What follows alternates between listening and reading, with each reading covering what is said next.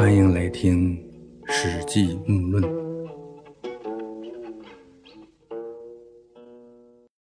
前面谈到杨武人张苍，开始的时候呢是秦朝廷里的负责管理文书档案的啊，因为呢犯罪逃回老家，后来呢又追随刘邦，又犯下死罪，可是呢因为长得好，没有被杀掉。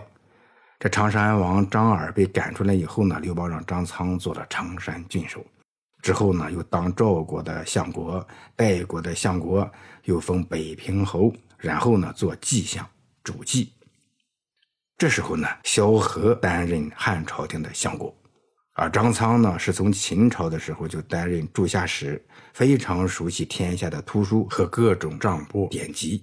张苍呢又特别精通计算、乐律和历法啊，因此呢就让他以列侯的爵位在相府里办公。负责管理各个郡国上报的会计账簿。淮南王请部谋反未成而逃跑，刘邦呢就立儿子刘长为淮南王，他又让张苍去做他的相国来辅佐刘长。这淮南国啊，可不是个一般的诸侯国啊，这是呢从原来的九江郡基础上扩展而来。啊，有九江、庐江、衡山、豫章四郡，啊，很大。而刘长呢，也不是一般的诸侯王，啊，他是刘邦和自己女婿张敖的美人生的，是刘邦最小的一个儿子。这刘长出生以后呢，母亲赵美人呢就受牵连而自杀。这刘长呢是吕后养大的，被封为淮南王的时候才三岁，啊，从小就养军出游，啊，长大以后那更是骄纵跋扈。而且呢，这人还特别的勇猛啊，力能杠顶，就是一个天不怕地不怕，头脑简单，四肢发达，一切以自我为中心的这么一个混世魔王。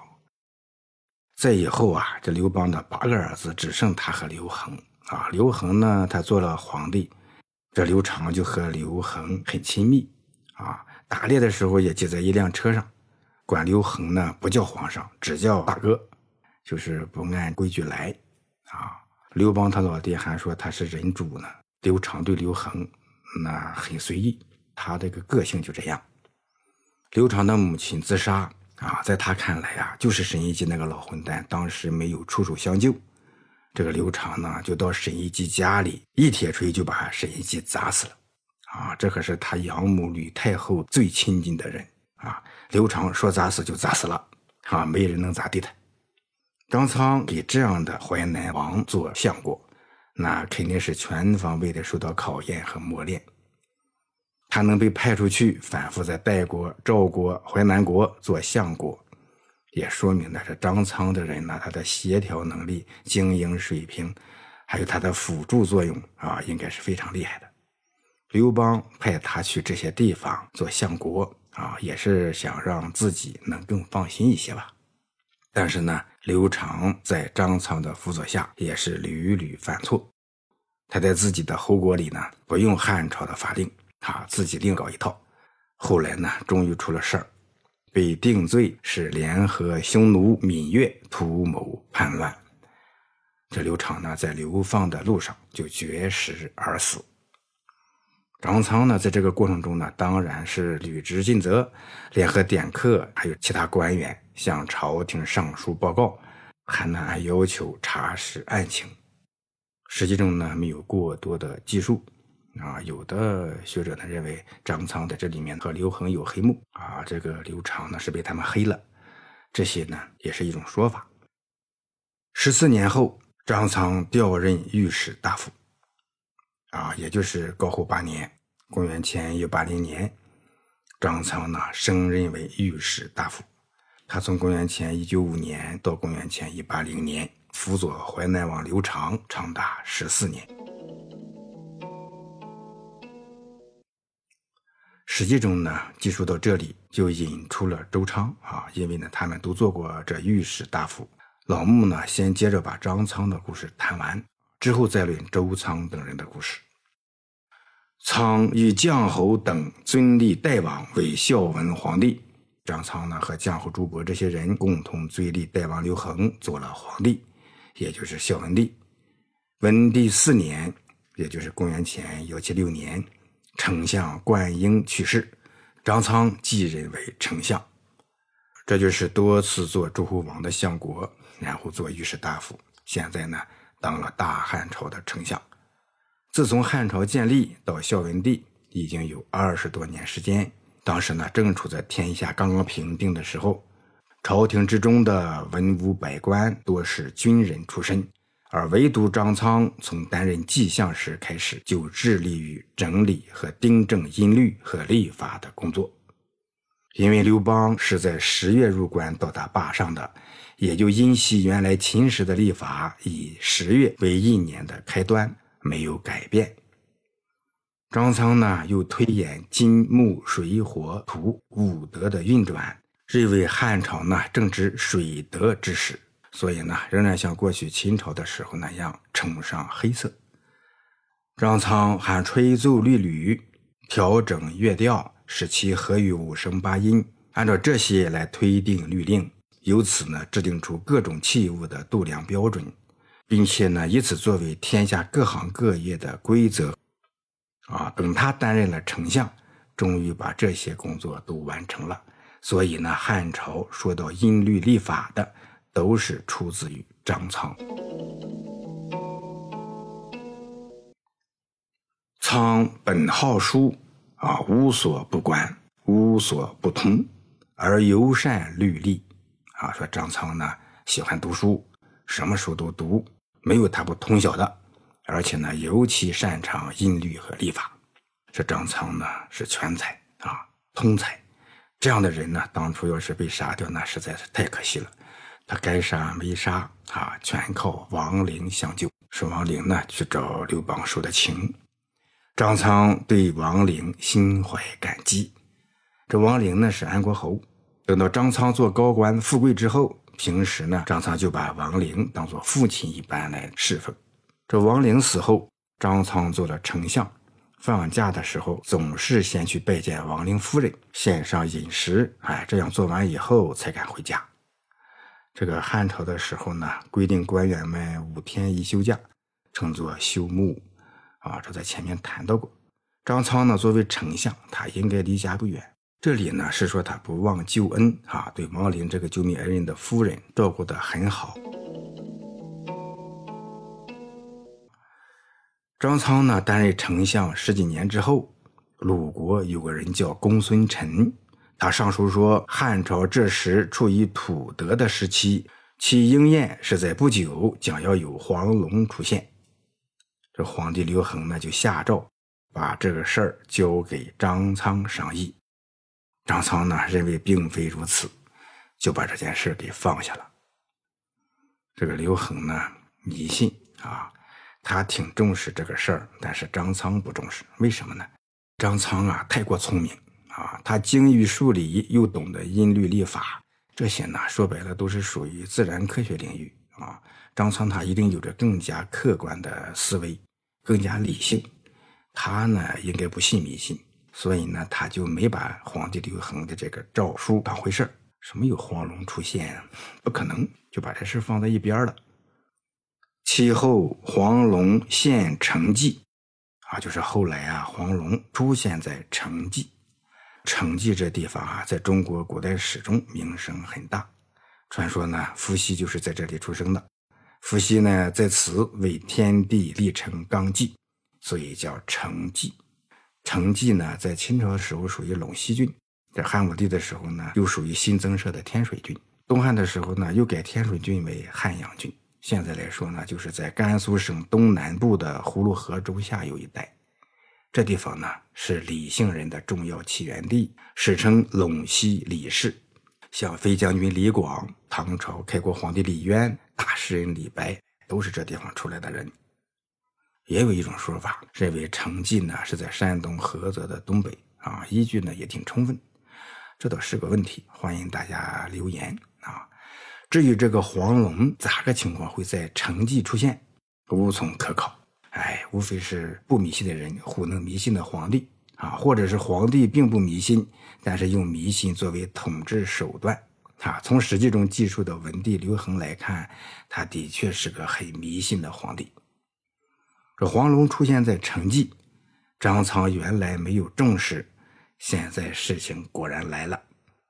这时候呢，文帝就把公孙臣招来，并任命他为博士，让他来负责草拟顺应土德的立法和制度，要改定元年。啊，就是说你黄龙出现，又是土德了啊，不是水德了，那我就改元年。丞相张苍也就因为这事儿自行隐退，以年老多病为由辞谢回家。张苍呢，还曾委任过一个人做了中侯。这个中侯呢，是属于少府下面的一个官吏。这个人呢，当了中侯以后呢，特别能非法牟利，不干好事以公谋私。皇帝呢，就拿这事儿来怪罪张苍。张苍呢，也就托病退职了，啊，就是不再干了。原来在家待着，但是呢，他还是丞相。这次呢，再拿这个人在说事儿。那自己就有毛病，啊，他也就托病退职了。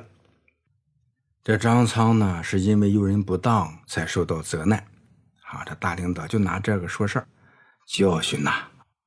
这是官儿啊，当到足够大的时候，那些奸佞之人在你面前是很难露出他本来面目的，给你展现的都是你想看到的好的一面。那张苍呢，什么人呢？啊，以他的老道和聪明，他绝对不会推荐使用奸人的。他应该呢是被蒙蔽了，啊，反受其雷。用人这事儿啊，啊，必须是慎之又慎。张苍做了十四年的丞相后去职，在孝景帝乾元五年，也就是公元前幺五二年去世，谥号为文侯。儿子康侯继承侯位，八年之后去世。康侯的儿子张累继承了侯位。又过了八年，因为参加诸侯的丧礼以后没有按要求到位，被定了怠慢污礼之罪，封国被撤销。从前呢，张苍的父亲身高不足五尺，等到生下张苍。张苍呢，却身高八尺有余，被封侯拜相。张苍儿子也很高大，到了孙子张累，身高呢也有六尺多。他因为犯法而失去了侯位。这个汉朝的时候呢，一尺相当于现在的不到二十四厘米。这样算呢，张苍的父亲身高不到一米二，非常的矮。但是张苍呢，却有一米九啊。他的孙子张立。也有一米四五这样子，比他的太爷还是高了一些。张苍在免去丞相之后，年岁大了，口中没有牙齿，以人奶为食，女人做他的乳母，他的妻妾多达百人，曾经怀孕生育过的女人，他就不再亲近了。张苍最后活到一百零几岁。太史公说。张苍精通文章学术和音乐历法，是汉朝名相。但是呢，他却放弃贾谊和公孙臣等人更改一年的开始和衣服颜色的主张，不遵守这些，偏偏采用秦朝就实行的颛顼历，这是为什么呢？